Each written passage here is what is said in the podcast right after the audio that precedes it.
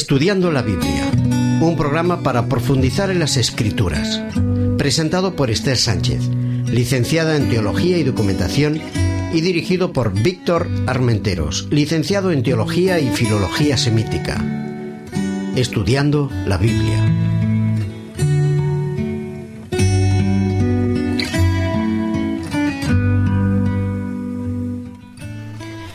Queridos amigos, aquí nos encontramos de nuevo con todos vosotros para estudiar la palabra de Dios. La serie que estamos presentando se titula Jesús visto por Marcos y el programa de hoy, el tercer programa, eh, lleva por título Curaciones y Corazones Duros. Con nosotros está Víctor Armenteros, quien nos dirige y a quien le damos la palabra. Muchas gracias, Esther. Pues mira, me alegra que podamos tener un nuevo programa porque es un texto precioso el de Marcos, estamos disfrutando con él y sobre todo porque nos encontramos con algunos relatos en los que empieza a haber ciertas adversidades, ¿eh? Eh, problemas con los que se encuentra Jesús. No todo el mundo eh, tenía la disposición correcta, abierta para recibir su mensaje o entender las diferentes señales que él daba, ¿no? Así que este texto, me parece que vamos a ver hoy, es un texto muy interesante. Es, un, contrapunto, un contrapunto. Muy movidito este Marcos, lo veo yo. ¿Verdad que sí? Es, muy, directo. A mí me parece que es muy actual. Me parece que es muy, muy bueno. movidito. Imagínate que lo pensaba hace un momento. Me da la sensación de que es un evangelio para nuestros días. Nosotros que mm. no tenemos casi tiempo, que han bajado el tiempo de los spots publicitarios porque ya ni siquiera atendemos a eso, pues me parece un evangelio para leer nuestros días. Rápido, eficaz, directo. Con muchas noticias al, al, mismo tiempo, ¿no? Al corazón. Sí, muy bien. Pues vamos a conocer de qué nos habla este texto leyendo Marcos capítulo 2 versículo 23 al 28 y el capítulo 3 versículos 31 al 35. Leyendo la palabra.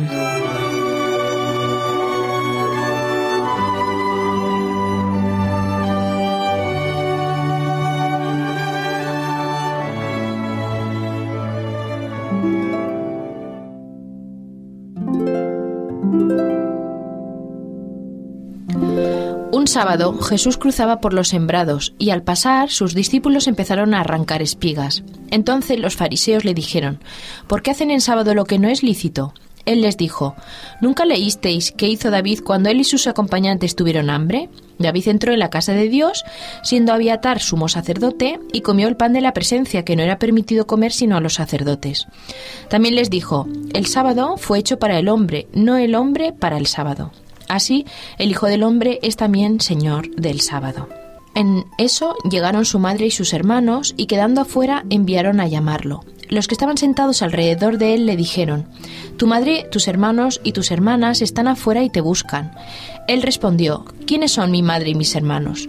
Y mirando a los que estaban sentados alrededor de él, dijo, Estos son mi madre y mis hermanos, porque todo el que hace la voluntad de Dios, ese es mi hermano, mi hermana y mi madre.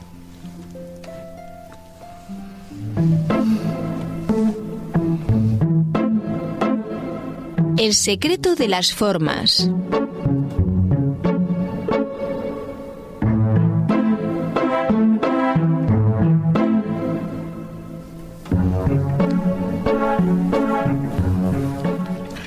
Entre el capítulo 2 y el capítulo 3 de Marcos, nosotros nos encontramos, final del capítulo 2 y principio del, capítulo 3, nos encontramos con dos relatos que hablan acerca de un elemento esencial en la vida del judaísmo, el sábado. Una de las pocas instituciones que encontramos previas al pecado. Y curiosamente al final del mismo capítulo, del capítulo 3, nos encontramos con un cuestionamiento con relación a la familia, y poco antes a Jesús eh, designando sus doce discípulos, lo que van a ser su familia durante varios años. Es muy interesante que encontremos estos, estos dos pares de relatos relacionados con dos de las instituciones previas eh, al pecado, como es la familia, la estructura matrimonial, la familia y el sábado. Hoy vamos a hacer resaltar sobre todo algunas de las ideas, sobre todo vinculadas con el sábado. Tú me querías hacer una pregunta, Esther.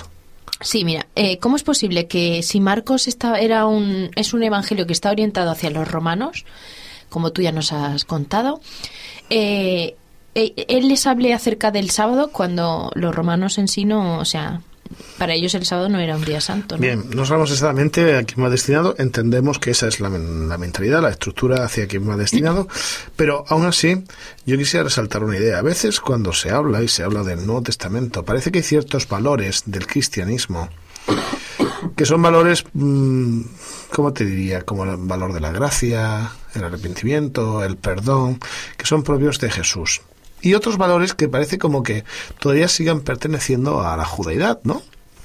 Sin embargo, Jesús resitúa algunos valores erróneos de la judaidad, pero los sigue manteniendo en sus enseñanzas.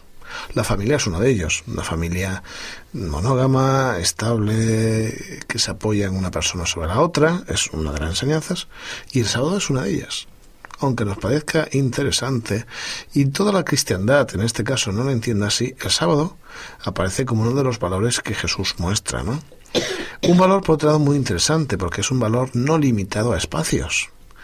El sábado ya desde el Génesis aparece como un valor de adoración precioso, fantástico, en el que no hay que ir a un lugar específico, físico, desplazarse, sino que uno adora a Dios, se encuentra con el Señor en el tiempo lo que Joshua Heschel va a decir, el sábado es un templo en el tiempo.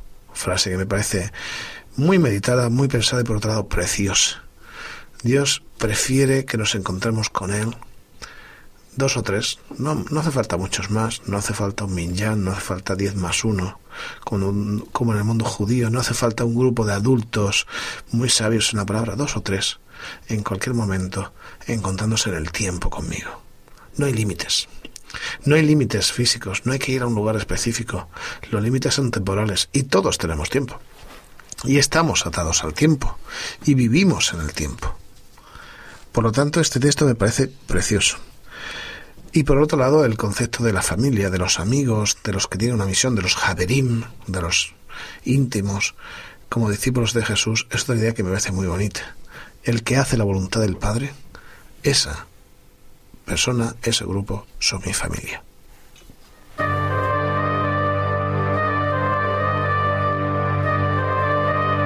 El espíritu de la letra.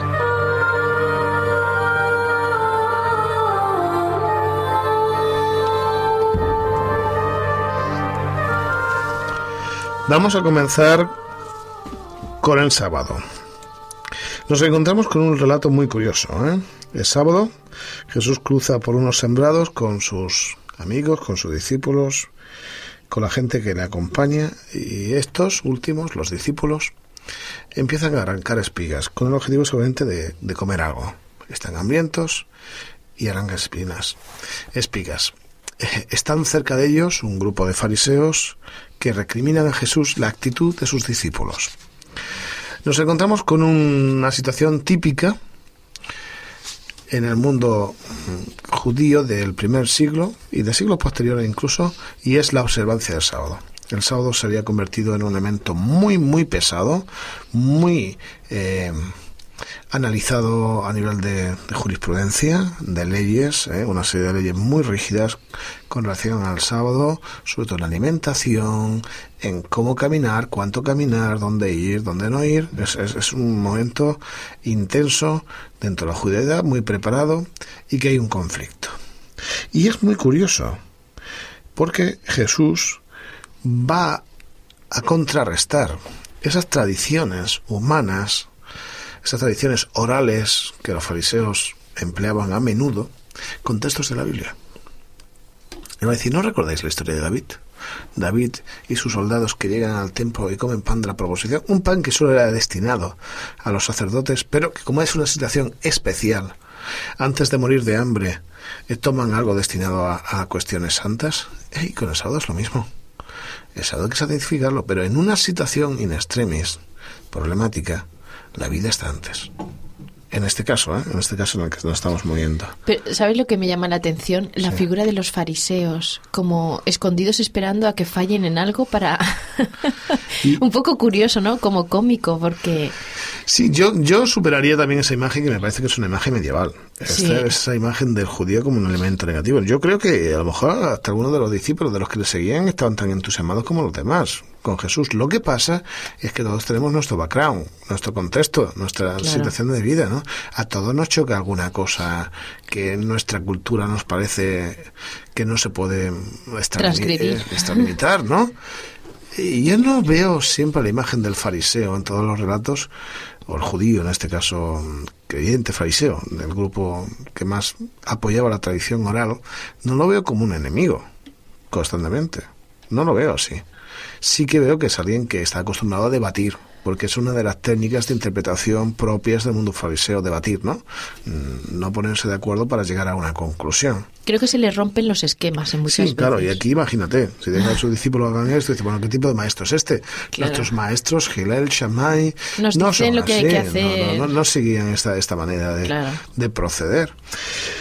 Jesús le contesta con una frase que me parece preciosa, que me parece, está basada en, en el Éxodo y en Deuteronomio, la encontramos en Éxodo 23 y en Deuteronomio 5, que es, el sábado fue hecho para el hombre, Mm. no el hombre para el sábado. Qué bonito. Porque normalmente en la vida, aquí pasa con relación al sábado, pero en la vida no suele pasar esto cuando nos creamos nuestros propios dioses de nuestra religión mutua, eh, propia de cada uno. Entonces vivimos solamente para el sábado. No, no, el sábado está hecho para el hombre. Es el sábado, es el momento de encuentro, ese templo, el tiempo de que decíamos antes, en que yo me encuentro con Dios, disfruto de Él, disfruto de la naturaleza, del entorno. No vivo apesadumbrado toda la semana, apenas sin poder moverme, sin poder ges- gesticular, sin poder levantar nada por culpa del sábado. Es un concepto equivocado, es un concepto mágico. El sábado tiene su esencia en su relación con Dios. Y es esta relación con Dios la que lo va a hacer santo, especial. No, no es un elemento mágico, ¿vale? Se convierte en especial porque nos relaciona con Dios. Está pensado para el hombre. No, no existe el sábado independientemente del hombre. Si no hubiese hombres no habría sábado. ¿Recuerdas esa famosa historia de la filosofía griega que dice, si un árbol en medio de un bosque donde no hay nadie, nadie, nadie, nadie, absolutamente nadie, cayera, ¿se oiría el ruido? ¿Te acuerdas esa famosa pregunta? Sí. Bueno, pues si no hubiese absolutamente ningún hombre, ¿necesitaríamos el sábado? El hombre sí necesita a Dios y relacionarse con Él. Por eso Dios ha dado un tiempo. Y el tiempo tiene que acercarnos a Dios. Eso es lo importante del sábado. Es el día de descanso, el encuentro con el Señor. Lo demás, bueno, está bien como apreciación siempre que no se convierte en una carga, como existía en el mundo fariseo. Y me llama la atención porque el relato no acabaría. Hay un segundo relato paralelo. Es la curación de un hombre que tenía una mano seca, que tenía un problema ¿eh? en una mano. Dice el texto, Jesús entró en la sinagoga y estaba allí un hombre que tenía una mano seca. Y lo observaban para ver si lo sanaría en sábado a fin de acusarle. Imagínate la situación, ¿eh, Esther? A mí me parece muy llamativa. O sea, un hombre enfermo y todo el mundo, en lugar de ayudarle a curarlo y tal, o apoyarle, están esperando, expectantes, a que transgreda el sábado ¿eh? para meterse con él. Eso es lo que te digo, que los veo Ah. siempre como puntillosos. Sí, aquí, bueno, al menos tienen una religión, una mente limitada en este caso, ¿no? Que, escucha, eh, no solamente ese, ese grupo de personas, ¿eh? No todos, Muchas todos, personas hay tenemos- muchos. no pasa en instituciones sociales, políticas Sí. y religiosas, que hay gente que va a la puntilla en todo momento Sí. esperando que... Y, se, y en realidad es una situación en que tiene que haber humanidad y ayudar a una persona por alguna forma jurídica, alguna normativa, eh, están esperando a, a meterse con alguien. O sea, Claro, es le buscamos la vuelta a todo. Es curioso porque Jesús le dice al hombre de mano seca, levántate y ponte en medio. O sea, esto no lo vamos a hacer escondidas, ¿eh? lo vamos a hacer para que se entere todo el mundo. Y le preguntó a ellos, típica pregunta ¿eh? de un entorno rabínico, ¿es lícito hacer bien el sábado o hacer mal? ¿Salvar la vida o quitarla? Y ellos callaron. Los ponía en un brete, ¿eh? Estaban en una situación. Y mirándolos con enojo, apenado por la dureza de sus corazones, dijo el hombre, extiende tu mano. Y la extendió y su mano quedó res- restablecida. Entonces los fariseos salieron y tuvieron consejo con los herodianos para matar a Jesús. Interesante, ¿eh? Se van a juntar dos clases sociales que no tiene nada que ver. La gente muy liberal, muy liberal, que solo pensaba en apoyar a Herodes, sus fiestas y la política, y la gente conservadora, conservadora religiosamente, basada en la tradición oral, juntos para matar a Jesús. ¿Por qué? Porque rompe sus esquemas sociales, porque habla de vida, porque habla de progreso, de crecimiento, extiende la mano. Qué texto tan bonito, extiende la mano. Seguramente él esperaba que quien extendiese la mano del Espíritu hubiesen sido esos fariseos, pero no lo hicieron. Y él pide a esa persona, extiende la mano. Claro que es lícito hacer el bien. ¿Cómo no vamos a hacer el bien un sábado? Cualquier día es bueno para hacer el bien. Extiende tu mano. Y luego, por último, me, gustaría pues reflexionar sobre la familia de Jesús. Hay quien dice que los discípulos de Jesús eran, eran sus javerim. ¿eh? Heber es la palabra que se usa para hablar de los amigos, ese grupo, de, esa asociación, esa cofradía de amigos que se reúnen pues a disfrutar o a vivir experiencias juntos. Y es interesante porque a Jesús se le muestra con sus amigos, sus discípulos, a los que elige él personalmente. Claro, esto genera un conflicto, ¿no? Con la familia, amigos o familia. Esto los jóvenes lo entienden muy bien, hasta dónde una cosa u otra. Y el texto dice, en eso, versículo 31 del capítulo 3, en eso llegaron su madre y sus hermanos, quedaron fuera y, enviaron a llamarle. ¿Qué, qué propio es esto, eh? Se quedan fuera. A mí me la intención, no entran dentro. Ahí hay algún problema, ¿no? Su madre y sus hermanos. por cierto, esa frase de sus hermanos ha levantado pues bastantes estudios. ¿eh? Pueden ser los hijos de José, hijos de un matrimonio previo al de María. Hay otra posibilidad que fuesen hermanos de Jesús, o la expresión parece que hermanos también se usa para hablar acerca de los familiares cercanos, primos, tíos, etc. Los que estaban sentados alrededor de él le dijeron, Tu madre, tus hermanos y hermanas están afuera y te buscan. Jesús va, a aprovechar esa oportunidad para dar una lección. Es curioso, porque no, él no está en contra de sus hermanos, de su madre y su familia. Pero es muy curioso cómo Jesús emplea, ¿no? En esos recursos tan hábiles que él tiene, cualquier situación para mostrarnos lecciones para nuestra vida. ¿Quiénes son mi madre y mis hermanos? Y mirando a los que estaban a su alrededor, sus discípulos, les dijo, estos son mi madre y mis hermanos. Porque todo el que hace la voluntad de Dios, este es mi, hermano, mi hermana y mi madre. Este texto nos puede chocar mucho, porque dice, todo el que sigue a Dios, todo el que lo desea, mi familia no solamente es en la que está vinculada conmigo por lazos de sangre, mi familia es mucho más amplia.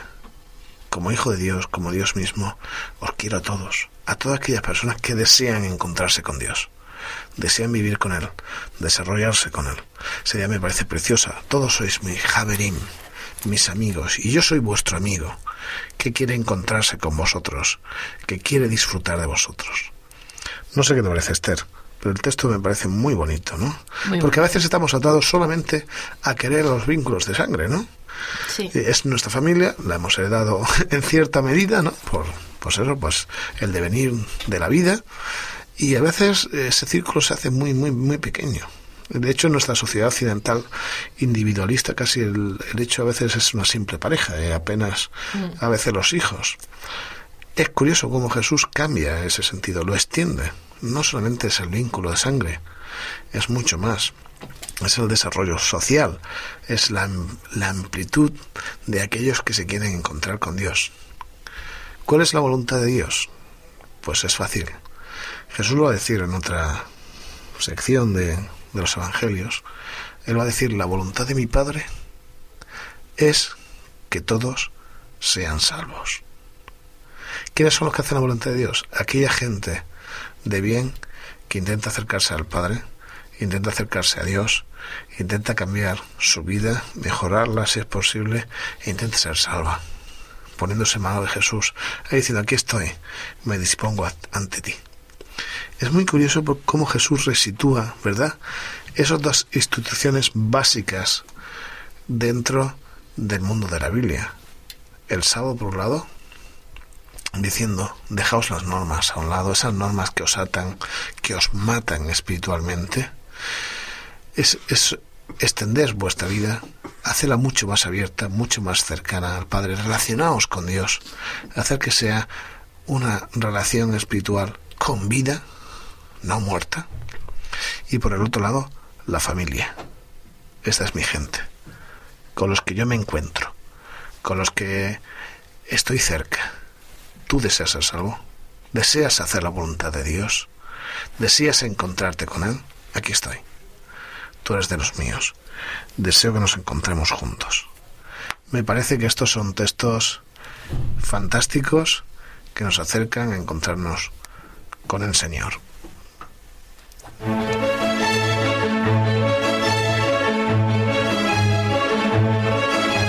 Otras miradas, otras lecturas.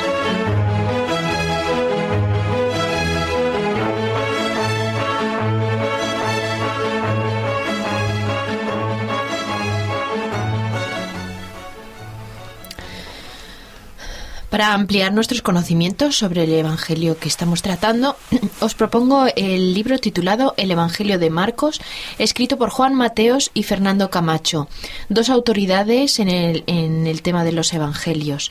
Ellos lo que hacen es presentarnos un comentario, porque lo que este libro es es un comentario al, al Evangelio de Marcos, y, nos, y nos lo- la presentación que nos hacen es en tres líneas principales. Lo que hacen es incorporar los métodos y técnicas más modernos sobre el análisis de textos y el estudio de la narración para poder desentrañar un poco el estudio de las palabras, el estudio filológico para poder interpretar cada mm, pasaje.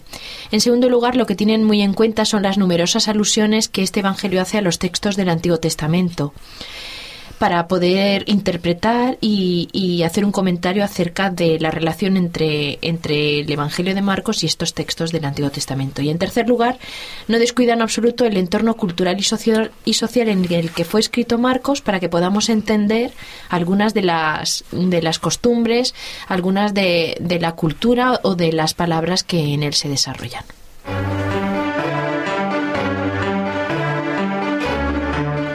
Voz.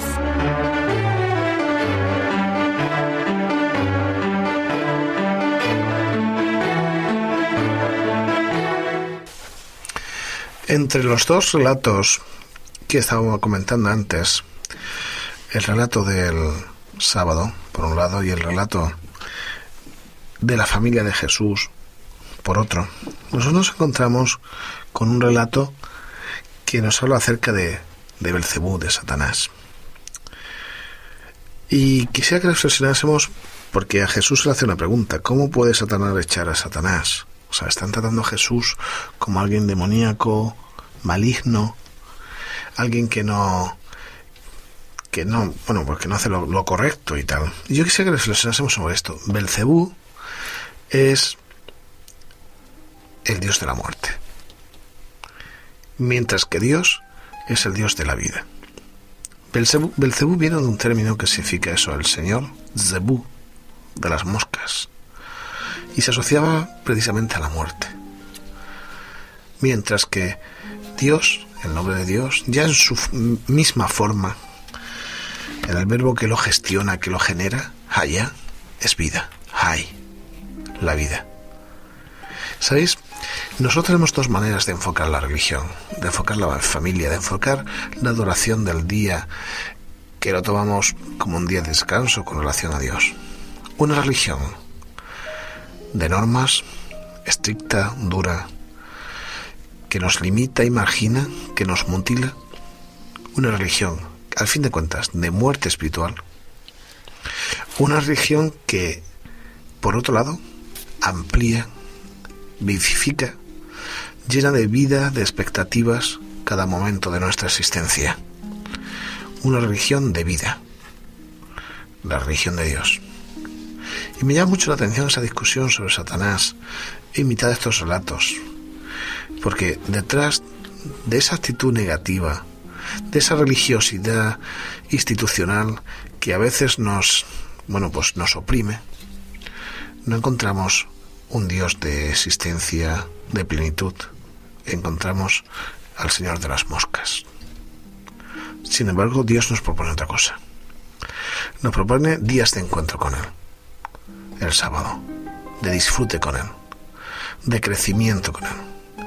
Y nos propone una familia amplia, una familia en la que todos crecemos en armonía porque seguimos la voluntad de Dios, la voluntad de nuestro Padre, porque queremos ser salvos y nos entregamos a Él de una manera dispuesta. Y quisiera que hoy reflexionase sobre esas ideas. ¿Cómo es mi religión? ¿Solo de formas? Un cadáver que ya empieza, si me permitís, a oler. ¿O es una religión llena de vida, de energía, de esperanza, de expectativas, de espontaneidad, de naturaleza? Piénsalo.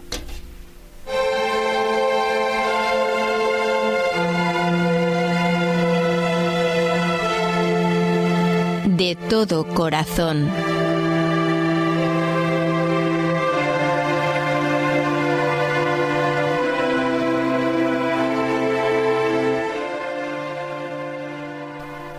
En Jesús hay paz.